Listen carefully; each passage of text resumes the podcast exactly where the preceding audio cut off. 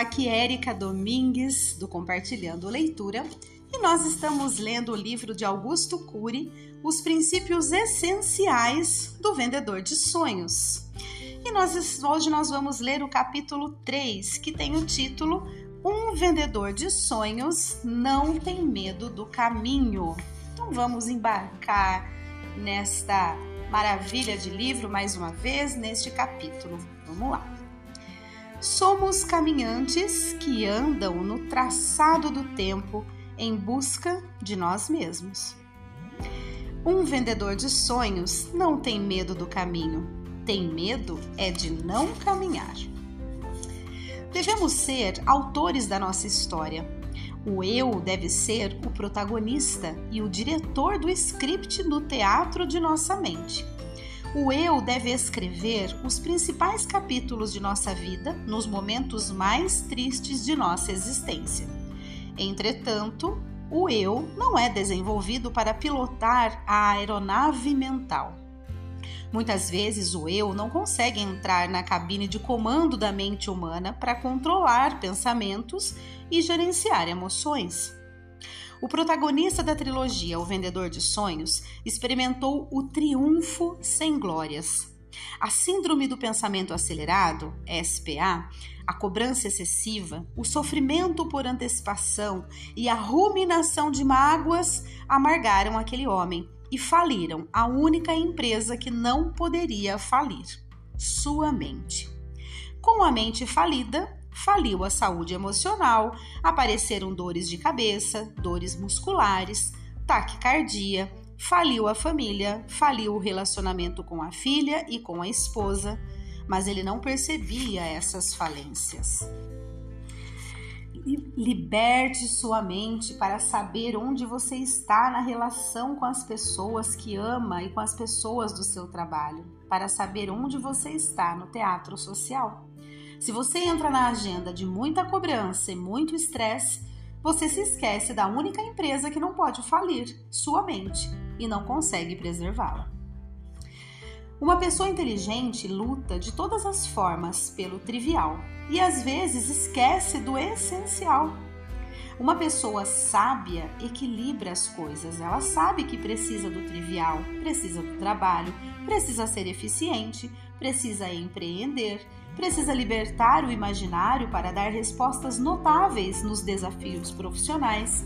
Mas ela também sabe que não pode deixar de lado o essencial, aquilo que é a razão da sua vida, que toca seu coração, seu sonho. O protagonista do vendedor de sonhos perde o essencial e fica só com o trivial, com o dinheiro, a fama e o poder. O homem admirado por reis e celebridades se torna a mais miserável das criaturas ao perder o que tinha de mais precioso. Você está cuidando do seu essencial ou você luta apenas pelo trivial? Por menor que seja, uma empresa precisa de gestão financeira e gestão de qualidade de produtos e processos. Caso contrário, poderá ir à falência. Incrivelmente, a mais complexa das empresas, a mente humana, de modo geral, não tem um executivo maduro, um gerente atuante. Não é à toa que grande parte das pessoas tem uma série de sintomas psíquicos e psicossomáticos, indicadores de que a empresa psíquica está indo à bancarrota. E elas quase nada fazem para reciclar sua vida e reverter os prejuízos. O sistema social está doente, formando pessoas doentes para uma sociedade doente. O grande desafio das escolas, do ensino fundamental à universidade, não é preparar pessoas para o mercado de trabalho, mas prepará-las para o mercado psíquico. Ninguém brilhará no teatro social se, primeiramente, não brilhar como pensador no teatro psíquico. Um eu mal formado terá grandes chances de ser imaturo, ainda que seja um gigante na ciência. Sem brilho, ainda que seja socialmente aplaudido. Viverá de migalhas de prazer, ainda que tenha dinheiro para comprar o que bem desejar. Engessado, ainda que tenha grande potencial criativo. Freud e outros teóricos do passado diziam que na infância, em especial até os 5, 6 ou 7 anos, vivenciamos os traumas que serão a base dos transtornos psíquicos no futuro e que esses traumas não poderão ser modificados, a não ser por processos terapêuticos. Entretanto, a verdade é que podemos adoecer em qualquer época, mesmo tendo vivido uma infância saudável. Podemos ser frustrados nas mais diversas áreas por não aprendermos a lutar por nossos projetos de vida. A grande notícia é que podemos reciclar nossas mazelas psíquicas, reescrever as janelas da memória em qualquer época e reconstruir nossa história. Ninguém é obrigado ou condenado a conviver com seus conflitos, fobias, impulsividade, ansiedade, pessimismo, complexo de inferioridade, comportamento autopunitivo ou destrutivo. O que seu eu faz durante as turbulências emocionais? É uma pergunta. O que, que o seu eu faz durante as turbulências emocionais? Deixa-as passar, devias, desvia delas ou as enfrenta? Ao pilotar um avião, a melhor conduta talvez seja desviar das formações densas de nuvens. Porém, ao pilotar a mente, essa é a pior atitude embora seja a comumente adotada. Em primeiro lugar, é impossível o eu fugir de si mesmo. Em segundo, se deixar as emoções angustiantes se dissiparem espontaneamente, o eu cairá na armadilha da autoilusão. A paciência, tão importante nas relações sociais, será péssima se significar omissão do eu em atuar no gerenciamento das dores e dos conflitos psíquicos. Os medos ou fobias vêm e aparentemente vão embora depois de minutos ou horas. Mas isso é um engano, eles não vão embora. São depositados nos bastidores da memória e pouco a pouco vão desertificando o território da emoção. São arquivados no córtex cerebral e farão parte das matrizes de nossa personalidade. O eu deveria saber usar instrumentos para o enfrentamento e reciclagem das tensões, angústias e mazelas emocionais. Mas não somos ensinados a usar essas ferramentas. Infelizmente, o eu é treinado para ficar calado no único lugar em que não deveria ficar quieto. É adestrado para ser submisso no único lugar em que não poderia ser um servo é aprisionado no único ambiente em que só é inteligente, saudável e feliz quem é livre. O eu da maioria das pessoas é inerte, passivo, frágil, conformista. E o seu eu é conformista ou é líder de si mesmo? Vou fazer só um comentário aqui, porque às vezes ele usa umas palavras um pouco mais, é, como que eu diria, bem colocadas, né? É, quando ele fala aqui que se a gente não enfrenta, né, é, aparentemente os medos e fobias vão embora, né, depois de algum tempo, é, a gente acha que isso acontece, mas que é um engano, porque eles não vão, eles são depositados nos bastidores da memória, né, e aí são arquivados no córtex cerebral e farão parte das matrizes de nossa personalidade. O que que acontece? Muitas vezes, algo que eu entendo, né?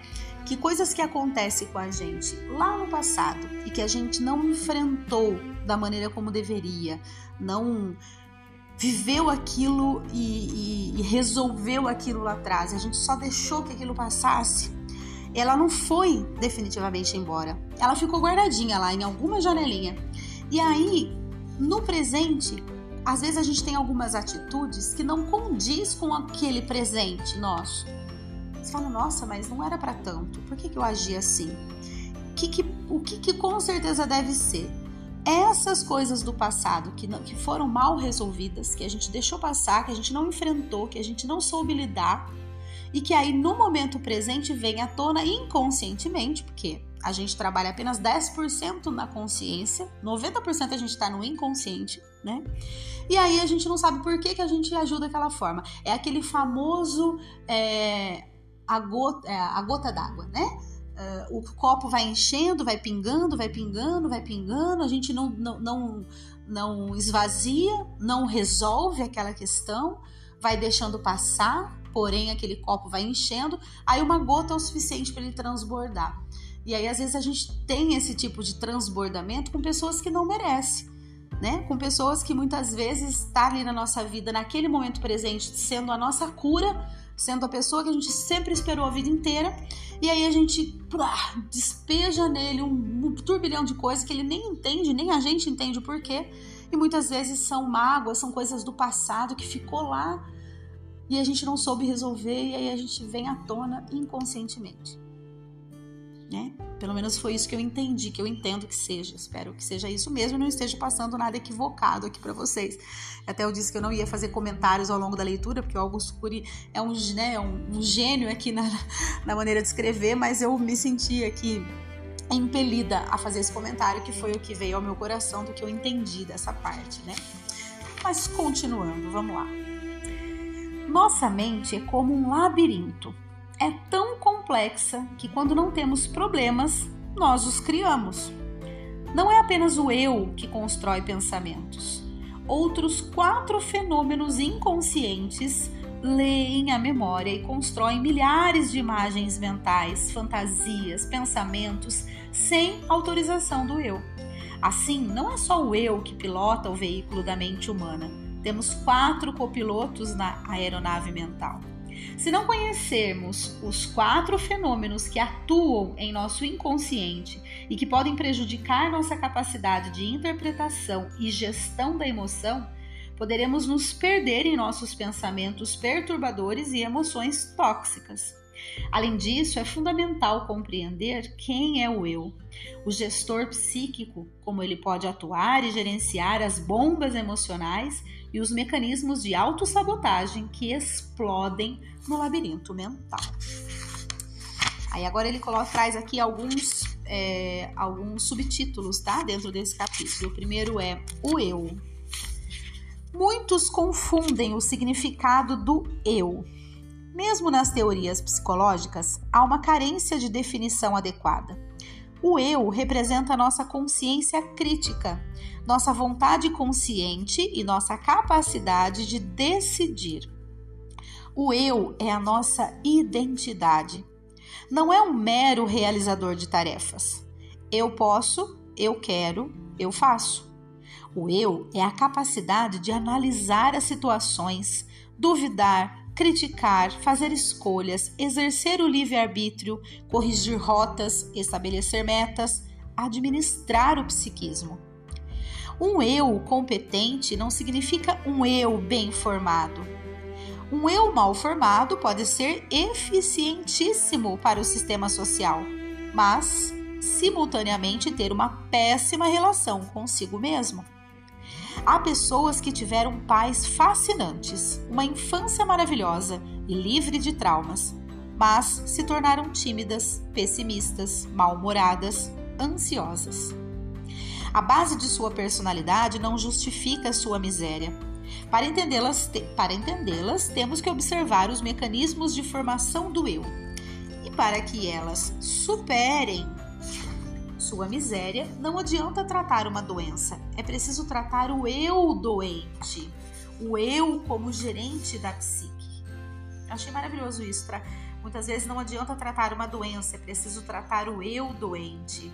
Às vezes a gente está é, com uma certa doença, certo sintoma crônico e a gente fica ali tratando aquele sintoma, tratando aquela doença. Será que a gente não, não precisa tratar o eu, né, doente, aquela quem é que está sentindo aquilo? Porque muitas vezes é a gente que está buscando, a gente pode tratar, tratar, tratar, tomar todos os remédios, fazer todos os tratamentos possíveis. Se quem está criando aquilo somos nós mesmos, não vai adiantar nada, a gente vai continuar criando, né? Então, como é importante a gente nos cuidar. É, não é, muitas vezes não cuidar somente da doença que está manifestando, mas cuidar da pessoa que está manifestando a doença, né? Que somos nós sempre. Um eu doente, sem estrutura e maturidade, é indeciso, inseguro, instável, impulsivo, ansioso, escravo dos pensamentos e das emoções destrutivas. Ah, já estou grifando aqui. Mesmo intelectuais, executivos e líderes sociais podem ter um eu doente ou imaturo. Eles podem ser ótimos para tratar de problemas externos, mas não para resolver problemas internos. Quando são contrariados, criticados ou vivenciam perdas, têm reações agressivas ou sofrem excessivamente. Nossa história, arquivada na nossa memória, é a caixa de segredos da nossa personalidade. Ninguém constrói sua história sozinho. Somos construídos e construtores da nossa personalidade. Somos construídos pela carga genética e pelo ambiente educacional e social, representados pelos nossos pais, professores, amigos e colegas. Somos construtores da nossa personalidade mediante a liderança do eu. Desde a aurora da vida fetal, milhões de pensamentos e emoções são registrados a cada ano na memória, tecendo complexas redes de matrizes ou janelas. Olha só, antes da gente entrar no próximo subtítulo aqui, olha como a gente é complexo, né? Complexo demais. É, a gente não se dá conta disso, mas desde que a gente nasce, a gente vai acumulando no nosso, né, na nossa memória aí, na nossa, é, na nossa bagagem, é, muitos, milhões e milhões de pensamentos e emoções, né? Que vão ficando registrados e vão moldando né, a nossa personalidade. Então, às vezes, a gente encontra aí pessoas na rua com determinadas características um tanto quanto questionáveis. É, existe toda uma história, né? Toda um, uma bagagem que essa pessoa traz. A gente também tem que ter essa empatia, né? E mas principalmente usar isso como exemplo para nós, nunca apontar o dedo, mas sim entender que nós também somos essas pessoas para outros, assim como nós estamos observando, nós estamos também sendo observados a todo tempo. E aí, se cada um conseguisse, né, olhar para o seu próprio eu e tentar melhorar o seu próprio eu a cada dia, a gente teria uma sociedade muito mais é, pacífica, né? que hoje em dia a gente tem uma sociedade tão agressiva. Mas enfim, vamos continuar. Agora o próximo subtítulo é O Fenômeno Han. Vamos lá. Diariamente produzimos inúmeras cadeias de pensamentos, ansiedades, sonhos, ideias negativas, pensamentos antecipatórios, angústias e prazeres que são arquivados automaticamente na memória pelo fenômeno RAM, registro automático da memória. Em um ano, registramos milhões de experiências. O registro das experiências na memória é involuntário, não depende da nossa vontade consciente. Você pode ser livre para ir onde quiser, mas não é livre para decidir o que registrar na memória. Ao viver experiências ruins, elas se depositarão nos porões inconscientes da memória uma angústia, uma situação de medo, uma crise de agressividade, tudo isso fica registrado em sua memória. Não escolhemos o que registrar na memória. O fenômeno RAM registra tudo de forma automática, sem a consciência e permissão do eu. À medida que as experiências são registradas automaticamente na memória, ocorre a formação da história de vida ou história da existência não podemos deletar nada, mas podemos construir novos registros para ressignificar as experi experiências passadas. Eu estava esperando esse final, porque eu fiquei imaginando. Se a gente não tem controle, como que a gente faz então com tudo isso, né? Que vai sendo é, acumulando, vai acumulando. A gente consegue sim, então, construir novos registros para ressignificar o que aconteceu e ter um futuro, né, ressignificado. Que bom, né? Maravilhoso. Então, que a gente tenha essa postura aí diante da vida. O que aconteceu não é possível ser deletado da memória, porém ela pode ser ressignificado, né? Continuando, agora o próximo subtítulo é Janelas da Memória. O termo janela da memória sinaliza metaforicamente os tipos de registro que temos em nossa mente, isto é, a leitura de mundo que construímos a partir de nossas experiências. Existem janelas de memória de baixo impacto emocional, janelas neutras, e janelas de memória de alto impacto emocional, positivo ou negativo. Os registros saudáveis de alto impacto emocional são denominados janelas light, do inglês luz. Os registros não saudáveis de alto impacto emocional são denominados janelas killer, do inglês assassino. No primeiro caso, temos as experiências que nos causaram prazer, alegria, sentimentos positivos e que por isso ampliam nossa capacidade de reflexão e autoconsciência, nos tornam flexíveis e elásticos para as interpretações. No segundo caso, temos experiências que nos causaram dor e tristeza e que, se não são trabalhadas e ressignificadas, causam tensão e limitação em nossa capacidade de dar respostas inteligentes diante da realidade. As janelas neutras de baixo impacto emocional correspondem talvez a 90% de todos os arquivos mentais. Essas recordações não causam emoções extremamente agradáveis ou desagradáveis, apenas ajudam a organizar informações e experiências práticas e necessárias para a vida social. As janelas neutras armazenam informações importantes para operacionalizar uma série de ações em nosso cotidiano, como acender um fósforo, dirigir, resolver contas de matemática, nos localizar pela cidade, etc contém milhões de dados coletados na escola, nos livros, jornais, noticiários na televisão sobre todo tipo de assunto. As janelas killer correspondem a todas as áreas da memória com conteúdo emocional angustiante, fóbico, tenso, depressivo, compulsivo. Essas janelas retiram do eu a capacidade de ser gestor da própria mente estão relacionadas a fobias, medos, autopunição, autocobrança, pessimismo, hipersensibilidade, que são pequenos problemas, né? Causam hipersensibilidade, ele colocou aqui entre parênteses como sendo pequenos problemas causam impacto muito grande. É, dificuldade de lidar com intempéries, com fracassos, dificuldade de transformar lágrimas em sabedoria. Olha isso transformar lágrimas em sabedoria. Além disso, geram impulsividade, levando-nos a reagir pelo fenômeno bateu-levou. Existem milhares de experiências traumáticas que vão confeccionar os vários tipos de janelas killer. As janelas killer são janelas traumáticas ou zonas de conflito. Essas janelas assassinam o acesso à leitura de inúmeras outras janelas da memória, dificultando ou bloqueando respostas inteligentes em situações estressantes. As janelas light correspondem a todas as áreas da memória com conteúdo emocional saudável.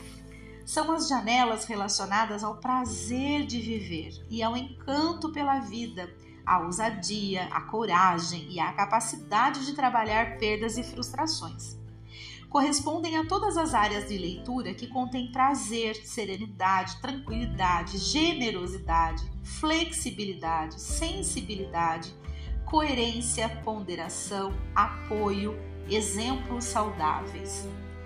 As janelas light iluminam o eu para o desenvolvimento das funções mais complexas da inteligência, capacidade de pensar antes de reagir e de se colocar no lugar do outro, resiliência, criatividade, raciocínio complexo, encorajamento, determinação, habilidade de recomeçar, de proteger a emoção e de gerenciar pensamentos. As janelas light patrocinam o eu que é líder de si mesmo e gestor da própria mente. Como interpretamos o mundo a partir de nossas memórias, a primeira conclusão a que podemos chegar é que as interpretações são limitadas, imperfeitas e contaminadas por nossas experiências. Olha só. as interpretações que temos né, do, do mundo, elas são totalmente limitadas, imperfeitas e contaminadas pelas nossas experiências. No caso de uma janela killer, ficaremos encarcerados e com a capacidade de reflexão e gestão limitadas. As janelas light, ao contrário, ampliam nossa capacidade de reflexão, crítica, leitura e interpretação, pois financiam os mais brilhantes códigos da inteligência, como pensar antes de reagir, expor e não impor ideias, autocrítica, colocar-se no lugar do outro. Quantas vezes você reage sem pensar, sofre por pequenas coisas, se angustia por um futuro que ainda não conheceu? Ou fica ruminando o passado. Um conjunto de estímulos estressantes pode formar uma plataforma de janelas killer. Olha só como é importante a gente ter, consciências ter consciência dessas coisas para tentar direcionar melhor, né? Como a gente vai armazenando aí as nossas janelas, né? Pra gente não criar essa plataforma de janelas killer, pelo amor de Deus. e como é engraçado, muitas vezes é, a visão de mundo que a gente tem tem totalmente total a ver com a nossa experiência de vida. Então não adianta a gente querer que as outras pessoas tenham a mesma visão de mundo que a gente, porque ela não tem as mesmas experiências que a gente. Fato, né? Fato. Vamos lá, próximo. É Próximo subtítulo: Gatilho da memória.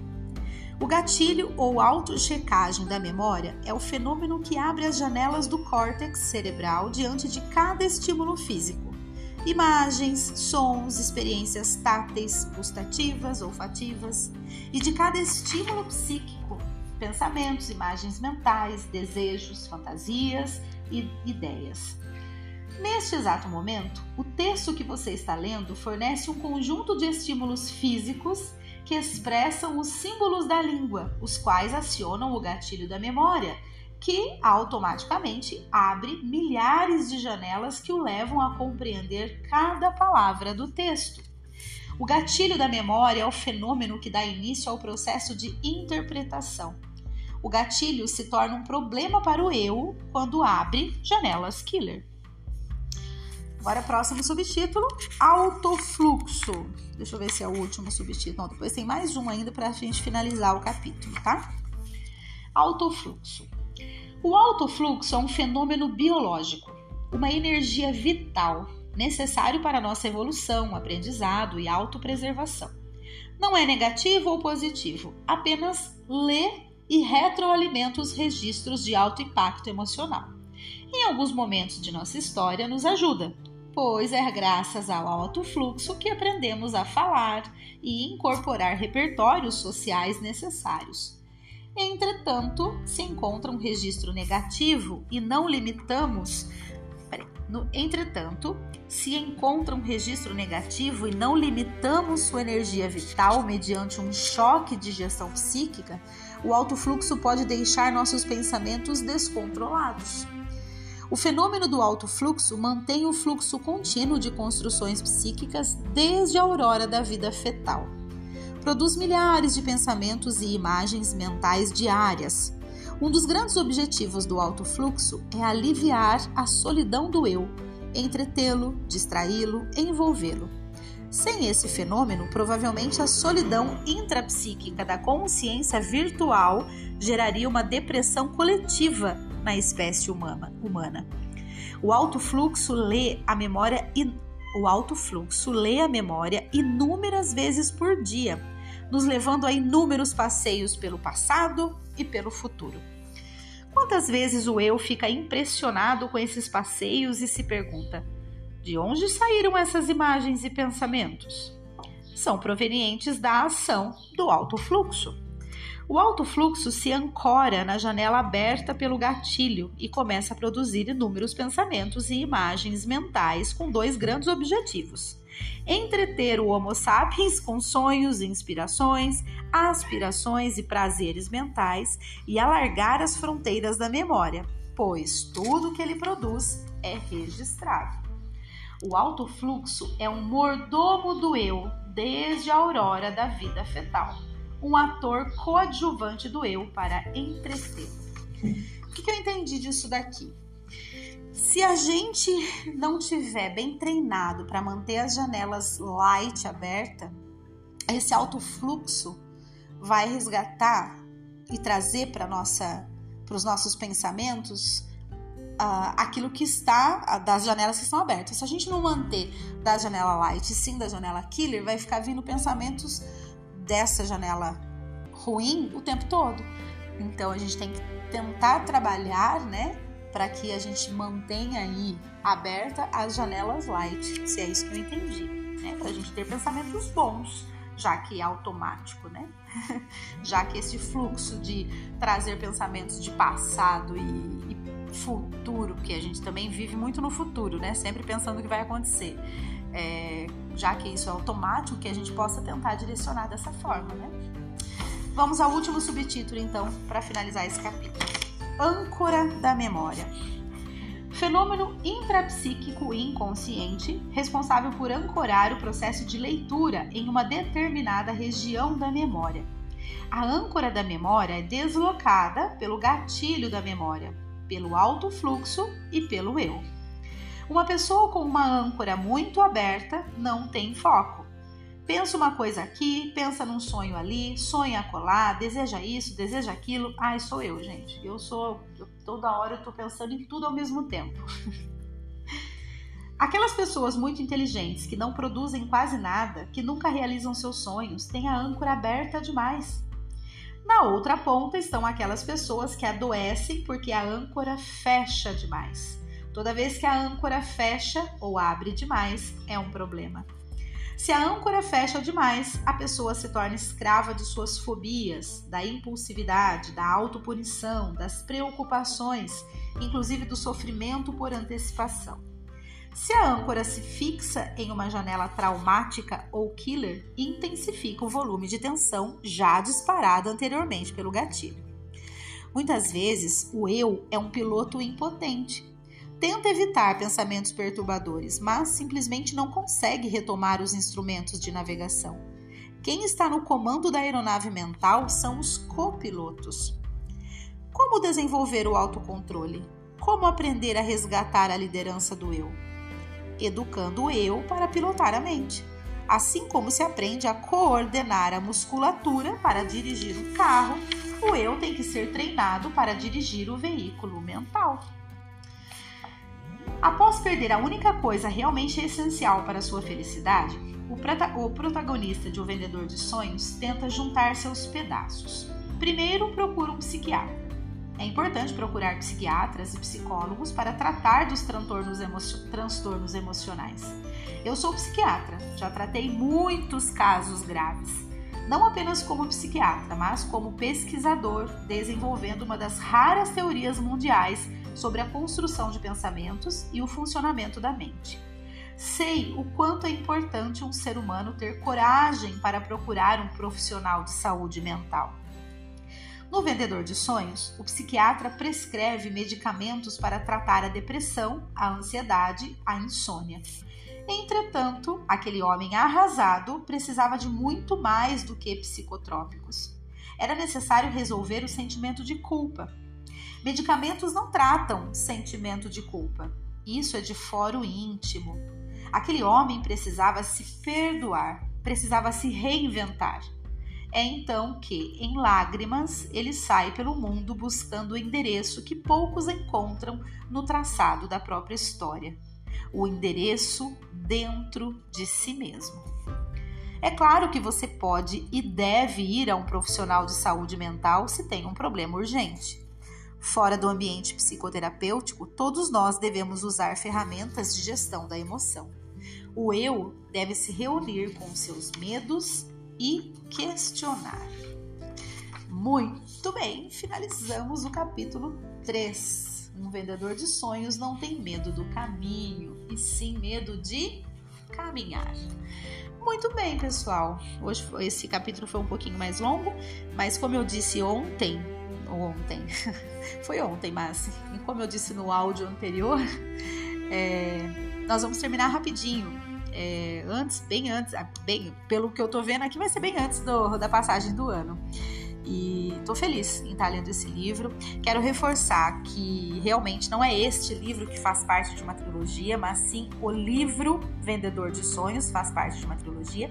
E este é apenas um livro a respeito dos princípios essenciais do Vendedor de Sonhos, né? Me equivoquei um pouquinho aí quando eu comecei a fazer a leitura dele e tudo mais, mas a gente vai se ajeitando. Bom, então por hoje é só, por, né, por este áudio é só, quem sabe eu, eu gravo ainda mais um hoje. Espero de todo o coração que todos estejam bem, um grande abraço e até amanhã, ou melhor, até o próximo áudio.